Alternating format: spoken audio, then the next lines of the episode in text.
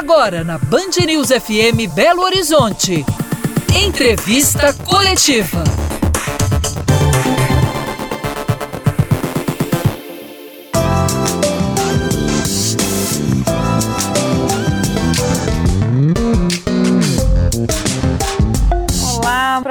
O entrevista coletiva de hoje tem aqui a presença do presidente da Federação das Indústrias do Estado de Minas Gerais, Flávio Rosco, também está comigo, o diretor de jornalismo da Band Minas, Murilo Rocha. Sejam bem-vindos. Diretor, muito obrigada por aceitar o nosso convite, estar aqui com a gente hoje. Vamos começar fazendo um balanço né, desse ano de 2023 para a indústria mineira. Saldo positivo ou não? Avançamos? Um ano desafiador, né? principalmente em função do cenário de juros. Os juros altos, eles prejudicam alguns segmentos da economia, mas principalmente a indústria, porque a indústria é capital intensivo, né? então ela sofre muito com o aumento da taxa de juros. E apesar disso, a gente deve ter um crescimento na indústria mineira e novamente um crescimento acima da média nacional. Assim como o Estado tem crescido acima da média nacional, a indústria mineira tem crescido. Inclusive nos últimos anos, desde que a gente assumiu lá a presidência da FIENC, que coincidiu mais ou menos com a entrada do governador Romano Zema, com o processo de atração de investimentos que o governo tem feito, juntamente com as ações de simplificação, desburocratização, que a FIENC tem apoiado e muito, sugerido, comentado, proposto alterações de legislações, a gente vem conseguindo que a indústria mineira vem retomando inclusive seu percentual na participação do PIB, que chegou abaixo de 25 e agora já está ali na casa dos 30 novamente. Ela foi a 30, aí depois ela começou a cair, bateu 24 e alto, e aí de 2018 para cá ela vem retomando e estamos aí no patamar de 30% da participação do PIB de Minas Gerais. E desde a pandemia, a indústria mineira vem crescendo acima da média nacional. Flávio, você falou aí da questão da taxa de juros, que ela vinha numa crescente e agora começou a ter cortes, né? O último corte de 0,5, 0,5 e a sinalização que vai continuar uhum. é, com cortes. Qual que seria a taxa? Ele está alta ainda, essa taxa de juros? Tem margem para cortar mais? Qual que é a sua posição? Não, a taxa de juros brasileira está alta, Bonito, sob todas as perspectivas. Né? A inflação já está sob controle. Aqueles fatores extraordinários que impactaram a inflação, como é, eleição, guerra, Rússia e Ucrânia, isso ficaram para trás, pandemia, né? Então a gente entende que a tendência agora é uma queda consistente, mas a taxa de juros ainda é muito alta no Brasil comparado com outros pares no mesmo momento e com uma taxa de inflação já sob controle. Nós estamos aí com uma taxa de juros real da ordem de 7%, que é um percentual muito alto. A desoneração da folha de pagamento, Flávio, houve a prorrogação, né? Como é que a FIENG avaliou essa prorrogação? A gente já esperava a prorrogação, a surpresa foi o veto, né? É... Se você for analisar sobre todos os estudos econômicos a respeito desses setores, que são os remanescentes da desoneração, os impactos são muito positivos. Em emprego, massa salarial, então não havia sentido e, e, lembrando que não é uma desoneração total, é uma troca de base. Em vez de ser sobre a folha para aqueles segmentos, ele é sob base de faturamento. Então não é uma desoneração que tipo assim, não paga o tributo. Não, muda a base de cálculo para a contribuição do tributo. E, e os setores que já tinham desoneração no passado, que deixaram de ter, é, tiveram o efeito contrário, quer dizer, eles perderam massa salarial, perderam posto de trabalho, justamente porque o objetivo maior da desoneração é retirar o custo de trabalho. Retirar o custo de trabalho, reduzir o custo de trabalho, é dar competitividade à mão de obra brasileira, comparado com os pares internacionais. E esses setores que têm desoneração hoje são principalmente os setores expostos à concorrência internacional, os setores mais mão de obra intensivos. Aí você vai me dizer, não, mas o, o call center não está exposto. Claro que está. Hoje tem, hoje tem um monte de gente atendendo da Índia, de outros países, né? E, call center. E também tem a solução tecnológica, que é colocar a maquininha, Sim. o robô lá te respondendo. Então, você desonerar o custo do emprego é fundamental. Nós queríamos, a FIENG defendeu a desoneração de maneira geral na reforma tributária. Infelizmente, a gente não teve o pleito atendido, porque nós entendemos que essa medida é fundamental para a competitividade do povo brasileiro. Porque quando você tributa o salário, você está tributando é, o valor agregado no país. E, e a forma de tributo ainda é perversa, porque ela é cumulativa. Então, quanto mais intensiva em mão de obra a cadeia, mais tributada ela é nesse país. E pior, o importado não paga esse tributo, né? porque ele é sobre a folha, ele não está na base dos, dos tributos sobre faturamento, contribuição. Então, o importado tem uma vantagem competitiva para vender o nacional, por isso que o Brasil tem aquela doença comum que só exporta produto primário e não exporta produto valor agregado. E todo mundo fala, tem que agregar valor, tem que agregar valor. Como se o nosso agregar valor é mão de obra e tecnologia. Nós temos uma taxa de juros alta que muitas vezes inibe o investimento em tecnologia. E para a mão de obra, a gente tem um imposto muito grande sobre a folha de pagamento, o que torna inviável. Por isso que o Brasil vai ser e continuará sendo, infelizmente, o produtor de produtos primários, porque agregar valor aqui é muito caro, o custo do Brasil é muito alto. E o principal custo do Brasil é o custo sobre a folha. Agora, o senhor citou aí a reforma tributária, que uma proposta que a FIENC fez que não foi né, incluída, mas é considerado, de toda forma, um avanço. Né? Eu queria que o senhor analisasse aí, ficou bom esse texto da reforma tributária? Era, era o que podia ser nesse momento? Não, eu acho que a gente podia mais. Na minha leitura, a gente ficou 30 anos lutando pela reforma tributária e eu, a gente sempre defendeu que o imposto sobre a folha tinha que ter entrado na reforma tributária. Se você me perguntar, é, e quando é que nós vamos fazer outra reforma? O governo diz que vai fazer depois, mas esse fazer depois é. Ficou 30 anos fica, assim. Né? É, uhum. Você sempre fica com aquela promessa. Por que, que não fez agora? Né?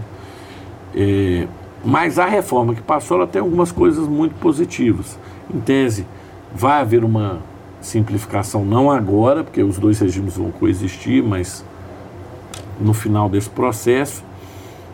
E você teve também um fator que eu acho que é fundamental e positivo, que é a, a trava tributária. Né?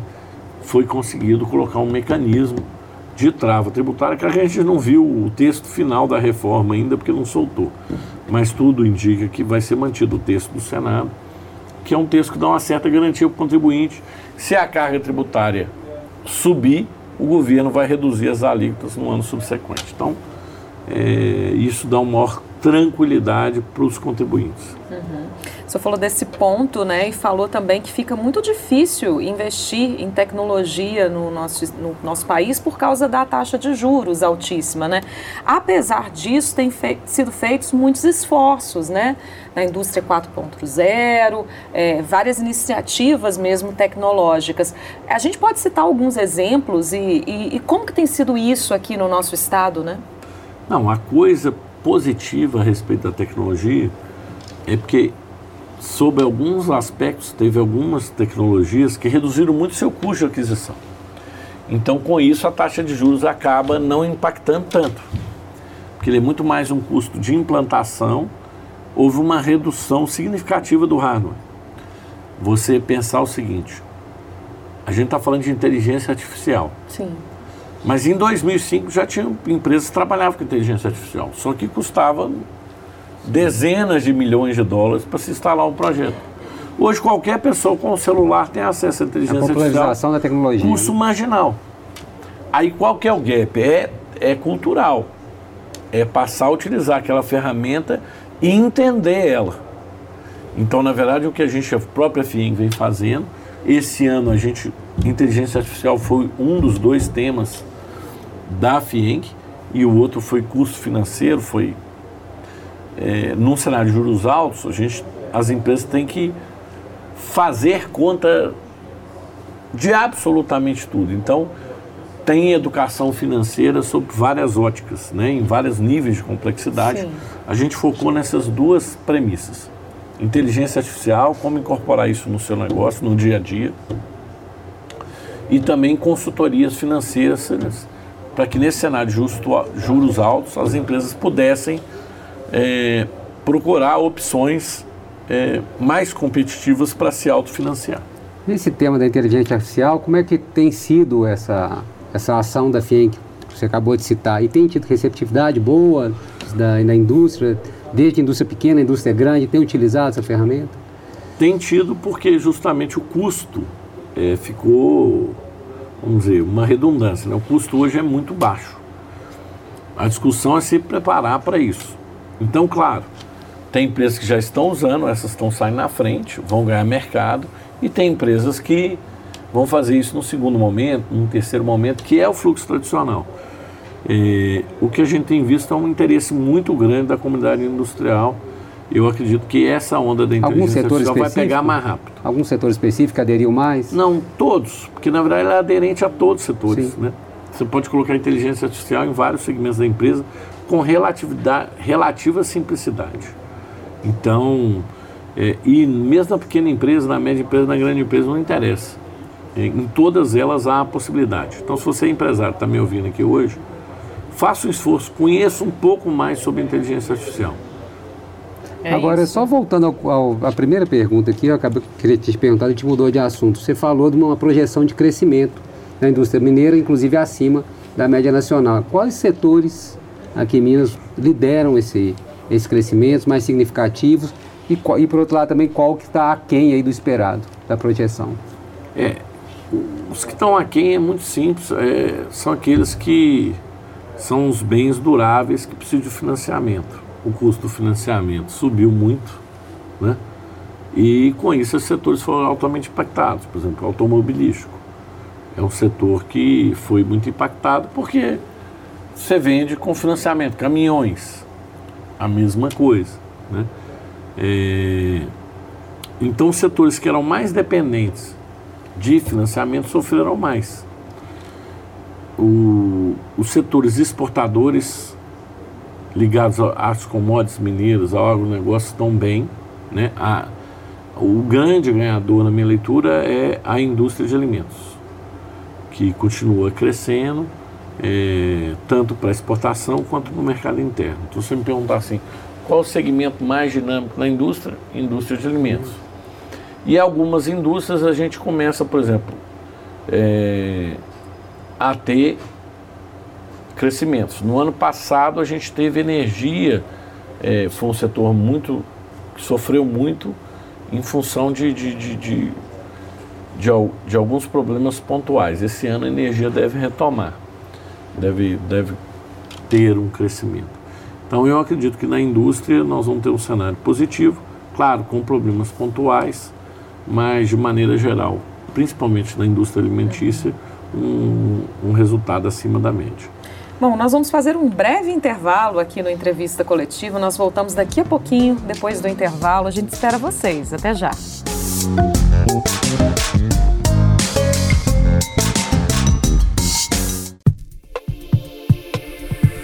Você ouve Entrevista Coletiva na Band News FM Belo Horizonte.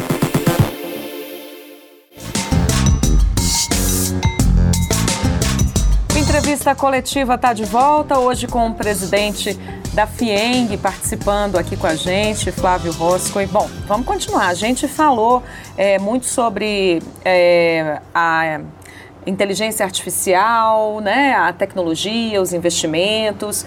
É, falamos também sobre alguns setores né, que estão crescendo muito, outros menos aqui no estado. E a, e a indústria da alimentação está ali à frente, né?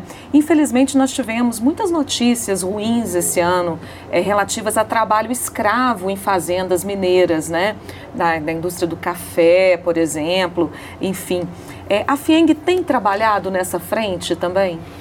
Olha, é, esse é um tema que ele precisa ser abordado com mais clareza. É, na verdade, não é trabalho escravo, é trabalho análogo, análogo. né? Porque trabalho escravo é. hoje em dia não existe, né? Não, não dá para se considerar, não tem ninguém é, nesse tipo de condição. Análogo à escravidão quer dizer o seguinte, só para deixar muito claro, por exemplo, é, você está numa fazenda, não tem um banheiro químico acompanhando os trabalhadores no meio do pasto, é trabalho análogo à escravidão. Tá certo? Para cada grupo X trabalhadores tem que ter um banheiro móvel acompanhando. Então, É, existe, inclusive, a FIENG diz que, infelizmente, tem critérios ali que são muito rigorosos para dar uma taxação dessa, né? uhum. né? como empregador, como se fosse um, um escravocrata. Né? A gente entende que há um equívoco na interpretação e principalmente na maneira como é divulgado. Porque fala-se trabalho escravo, não é trabalho escravo, é trabalho análogo à escravidão. É, que pode ser, pode ser caracterizado por N motivos. A altura da cama do, do, do, do dormitório que você tem. Enquanto que na casa das pessoas muitas vezes não tem altura de camas e muitas não sequer tem cama. Mas se a cama for oferecida por uma empresa, ela tem que estar numa altura X, o refeitório tem que ter isso, tem que ter aquilo. Eu estou aqui só é, dando uma esclarecida, porque muitas vezes a gente ouve isso e fala assim, não, tem gente acorrentada hoje em dia trabalhando, não é bem essa perspectiva, pelo menos eu não tenho notícia de casos assim. É, na indústria esse caso não existe, eu te falo, é, a gente tem é, nenhuma, nada parecido. Claro que uma interpretação outra, como os critérios são muito rigorosos, pode acontecer, mas fatos isolados. Uhum. O ambiente de trabalho no Brasil evoluiu muito ao longo das últimas décadas. Né? Hoje o trabalhador ele tem uma segurança no trabalho muito boa, foram feitas inúmeras mudanças de legislação e eu acredito que essa situação de trabalho análogo escravidão é, é uma situação que, na minha leitura, é pontual e que a gente também tem que revisitar a legislação, porque eu acredito que tem critérios e parâmetros que são muito rigorosos para dar uma taxação dessa. Porque qualquer empresa onde isso acontece, quer dizer, a mácula é muito grande. Né? É, e as penalidades são terríveis, seja para o gestor ou até mesmo para a empresa, né? que em muitos casos ela é praticamente banida de vários segmentos. Então, esse é um ponto que, na minha leitura, merece uma uhum. visita e um aprimoramento na legislação. É, num dos casos que a gente mostrou aqui, algumas fotografias, né? A gente via situações realmente muito precárias ali. Acredito que, que não estariam não, dentro pode desse ocorrer. Contexto. Na indústria não ocorre. Uhum. De fato, concreto. Agora, Flávio, você teve recentemente, você acompanhou o governador numa viagem à China e ao Japão. Né? E também recentemente na COP, você estava em Dubai, também, onde era a Conferência do Clima. Falando primeiro dessa viagem é, junto com a, a, comitiva do governo de China e Japão, foram fechados negócios para o estado de Minas Gerais? O que, que, você pode falar dessas viagens? Qual foi o saldo dessas viagens? Oh, muito positivos.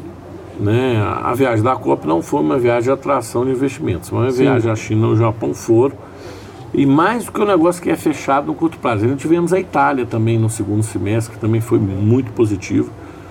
É, eu acredito que a ida ao exterior, porque há um desconhecimento, muitas vezes, da, do potencial do nosso Estado. Então, a ida ao exterior, você ir lá na casa das pessoas, mostrar o potencial, é, mostrar as estruturas produtivas que nós temos no nosso Estado, o potencial do mercado consumidor, é fundamental e isso tem trazido muitos frutos para Minas Gerais e não foi diferente nesse caso. E na China, eu acredito que vai ser muito além só de atração de investimentos. Parcerias, joint ventures, entre várias empresas. A gente teve uma delegação lá de mais de 180 pessoas, 185 membros, eh, com sucesso absoluto e muita integração. E acredito muito que nós vamos estar fazendo esse evento na China anualmente inclusive com empresas estatais, que é a peculiaridade da China, né, que geram as empresas, né, o poder estatal está presente em várias empresas lá, né? Foram feitas negociações também com esse tipo Foram. As empresas estatais elas estão presentes aí né, na economia chinesa, né? É uma realidade. Mas não são estatais como são aqui, não. Não é o nosso modelo. Estatal é um modelo diferente. É, elas têm, de fato, uma presença na economia chinesa. E o que, que você pode adiantar, assim, que tipo de investimento que eles ficaram interessados ou com potencial de investimento aqui em Minas que agradou, atraiu lá os, os... Ah, não, todos os setores, né? Energia, mineração, é, mineração, fábrica de equipamentos, é, você tem é, potenciais que a gente vê equipamentos de irrigação, fertilizantes, equipamentos de todo tipo. A China tem uma indústria bastante diversificada, assim como a nossa, mas a deles ainda é mais, e liderando a tecnologia em vários campos hoje no mundo. Né?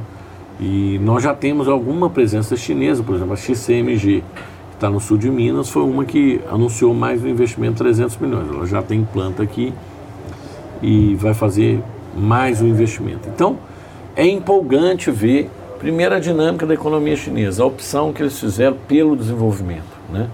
É, quando a gente vai também a países como a China, que eram pobres, muito mais pobres que, no, que nós, o PIB per capita na China da década de 80 era uma fração do brasileiro. Hoje o PIB per capita chinês é muito maior que o brasileiro.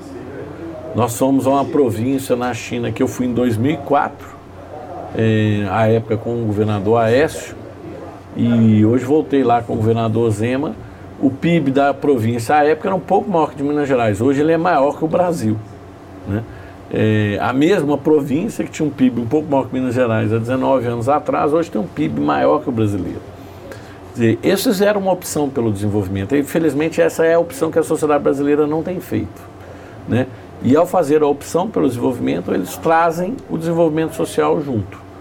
Então, se tem um lugar que eu tenho certeza que o capitalismo funciona é na China.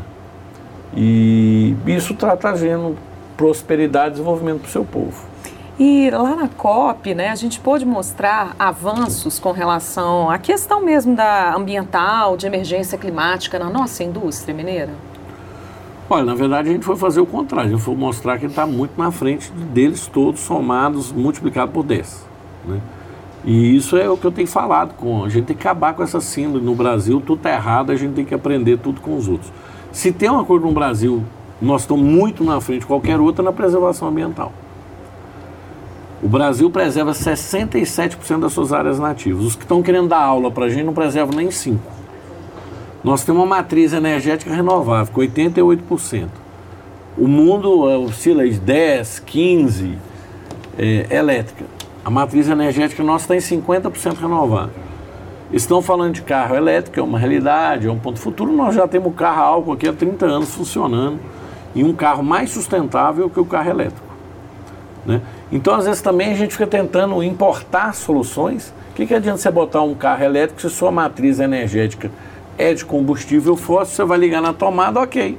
Você não polui no carburador, mas você está poluindo na térmica que está ligada lá, queimando óleo diesel ou gás. Efeito final, o mesmo.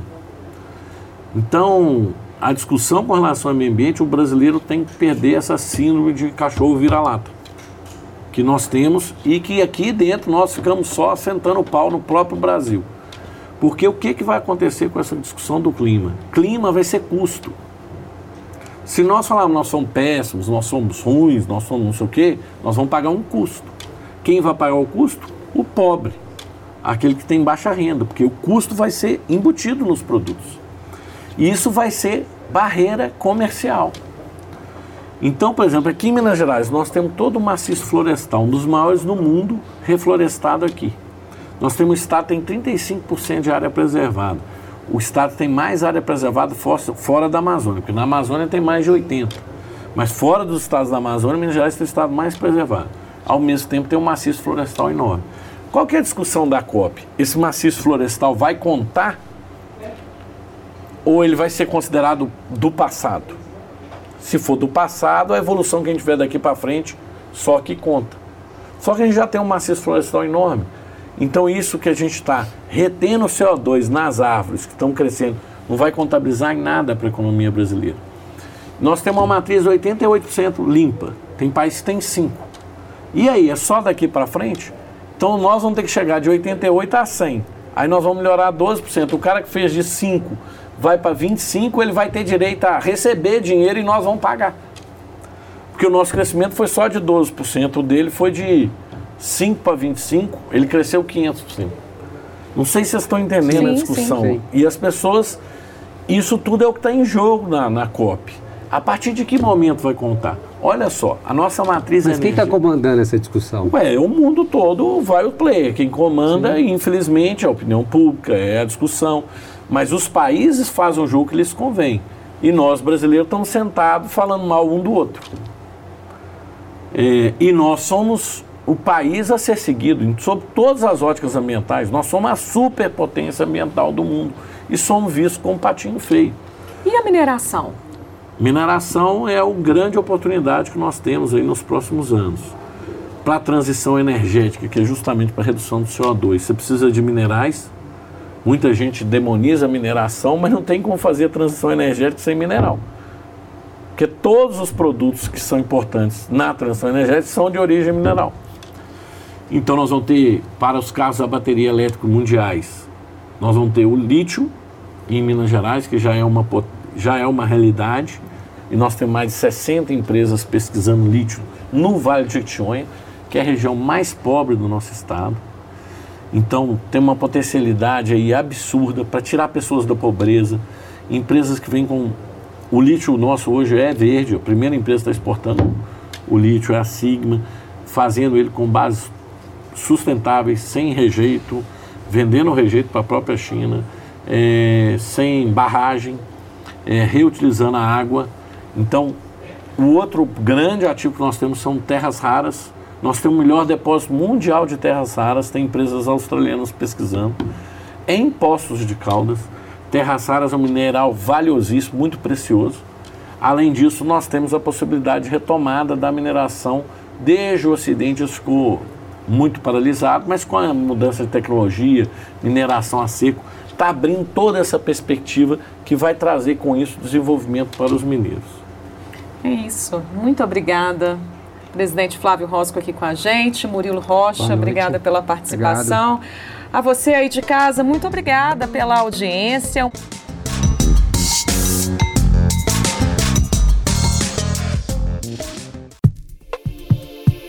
Você ouviu Entrevista Coletiva na Band News FM Belo Horizonte.